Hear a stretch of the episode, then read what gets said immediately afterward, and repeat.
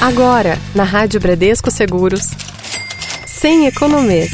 Economia e investimentos de forma descomplicada.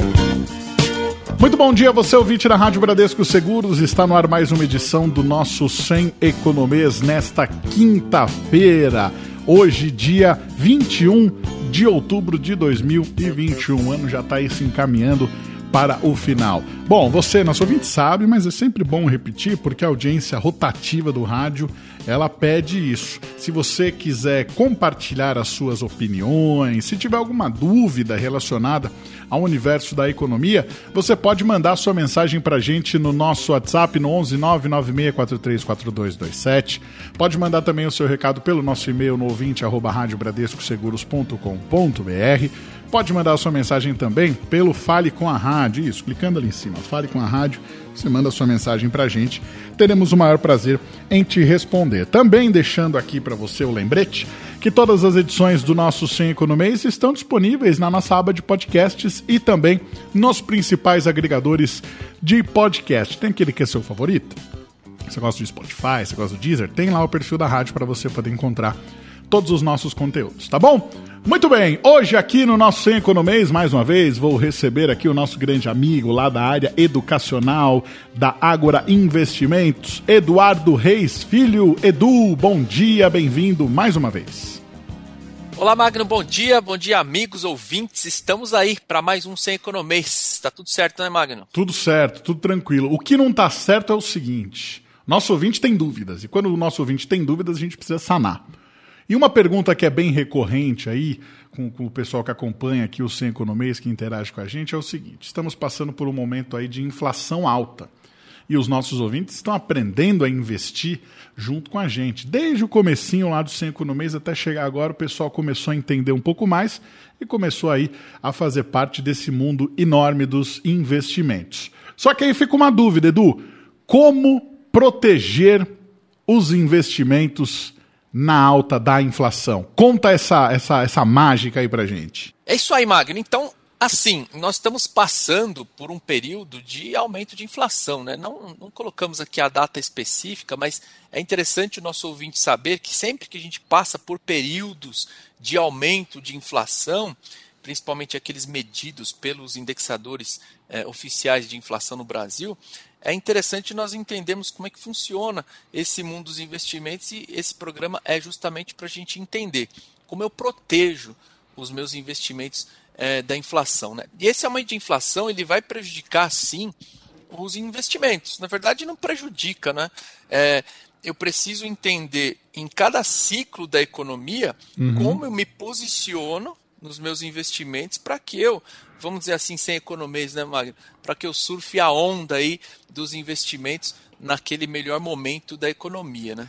Exatamente. Você falou em prejudicar, e aí eu imagino, o nosso ouvinte também, fica pensando no, nos, nos investidores que são mais conservadores. Eles acabam sendo mais prejudicados ou não? É, quem, quem, investe ali em poupança, em tesouro selic, pode ter sim ali os seus investimentos um pouco mais, vamos dizer assim, expostos do que a maioria, né? Porque quando a gente está falando de investimentos de renda fixa, de perfil conservador, a gente não tem ali uma busca arrojada por um rendimento, mas prejudica sim a certo ponto. Entendi. E como é que faz então para proteger as reservas financeiras aí desse momento, vamos dizer assim, de corrosão pelo aumento dos preços? Você falou uma palavrinha bem interessante, porque a própria definição de inflação é exatamente isso, né? Ela, ela perde o seu poder de compra, ela, ela corrói ali o seu poder mesmo de, de, fazer uma compra mês a mês. Então, com o aumento da inflação, o dinheiro vai ficando, vamos dizer assim, mais curto. Né? Então, a primeira forma de proteger, Magnus, recursos contra a inflação é justamente a renda fixa. Então, o, os títulos do Tesouro IPCA+, eles remuneram a inflação do período, mais uma taxa que é uma taxa pré-fixada, que seria ali o juro real da aplicação. Então é assim, ó. Eu tenho um rendimento que acompanha a taxa de inflação. Hum. Então, se eu quero me proteger dos efeitos corrosivos da inflação, eu escolho esse tipo de investimento, porque se a inflação sobe, o meu investimento também ele sobe. É o que a gente chama aí de pagamento de juro real da minha aplicação. Entendi. Mas comparado, por exemplo, com o Tesouro Selic, esse investimento ele é um pouco mais arriscado. É, um pouco mais, porque a taxa Selic ela mantém ali um padrão que é ali a, a base da economia. Né? Então, apesar de, de possuir assim, mais riscos do que o Tesouro Selic, cujo componente prefixado ele é, ele é bem menos relevante, é, ter esses papéis na carteira é uma boa, né? ou são boas maneiras de se proteger contra essa subida também da inflação, que é aquele indicador específico né, que a gente chama de IPCA, que é o indicador de inflação oficial aqui no Brasil. Muito bem. Eu tenho visto aí, ou ouvido bastante especialistas falando, que nesse momento o investidor ele tem que acabar procurando títulos que tenham como componente de rentabilidade o IPCA. É por esse caminho mesmo? É por esse caminho. E aí, assim, além desse componente né, do Tesouro IPCA, é, nós temos também que olhar para aqueles investimentos que, que refletem diretamente no que a gente chama na, na economia real, né, que são os ativos reais, como por exemplo os fundos imobiliários. Então eles são compostos por ativos reais. Então essa categoria de ativos é, são aplicações que têm ali rastro, por exemplo, no ramo imobiliário. Então existe um prédio, existe ali um, um um ativo que está atrelado a um aluguel, por exemplo, e a gente sabe que o aluguel no Brasil, ou o índice de reajuste de aluguel no Brasil, ele justamente ele está atrelado ali ao IPCA e ao, IPC, e ao IGPM também, que é um indicador de inflação. Então isso significa que o valor dos rendimentos podem subir também de acordo com a inflação para esse tipo de investimento, Magno. Muito bem.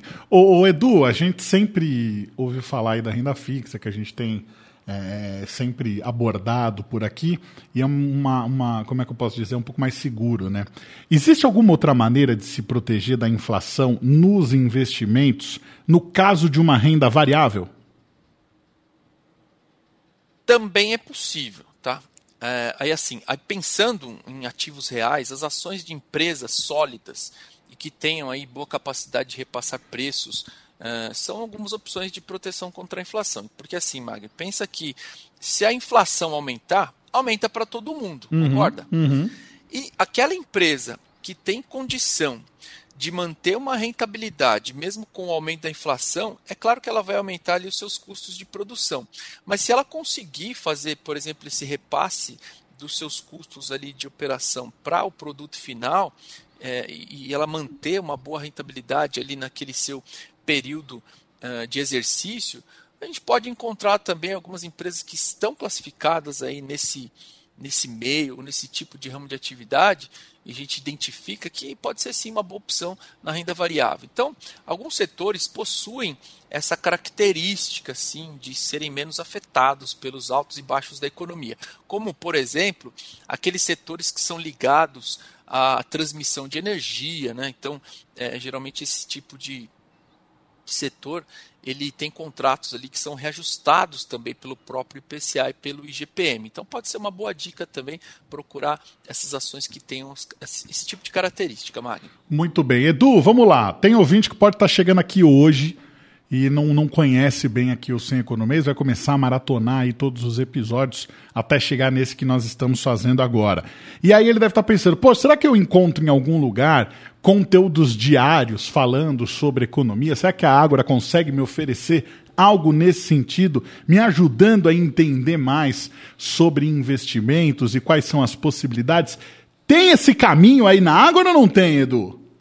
Opa, Magno, claro que tem. Temos as nossas programações que acontecem também aí nas, nas redes sociais, no YouTube. A gente tem canais de programações diárias, tá? E o nosso, o nosso ouvinte a qualquer momento, se quiser entrar no nosso site, ele vai digitar agroinvestimentos.com.br, ele vai entrar numa abinha ali onde a gente tem muita informação. Dentro da área logada, é uma linguetinha lá chamada, ou na verdade um campo, né, chamado Agora Insights e nesse Agro Insights, ele vai inclusive, Magno, ter ali algumas referências da parte de economia desse assunto que a gente está falando aqui. Ele pode pegar, por exemplo, ali um relatório especial de renda fixa, ele pode pegar um relatório especial de tesouro direto que vai falar exatamente aqui no detalhe e aí um pouco mais de economês lá, né, Magno? Um pouco mais de economês e aqui é ser economês, mas lá eles vão falar ali porque a gente vai ouvir, né, na verdade, um especialista da área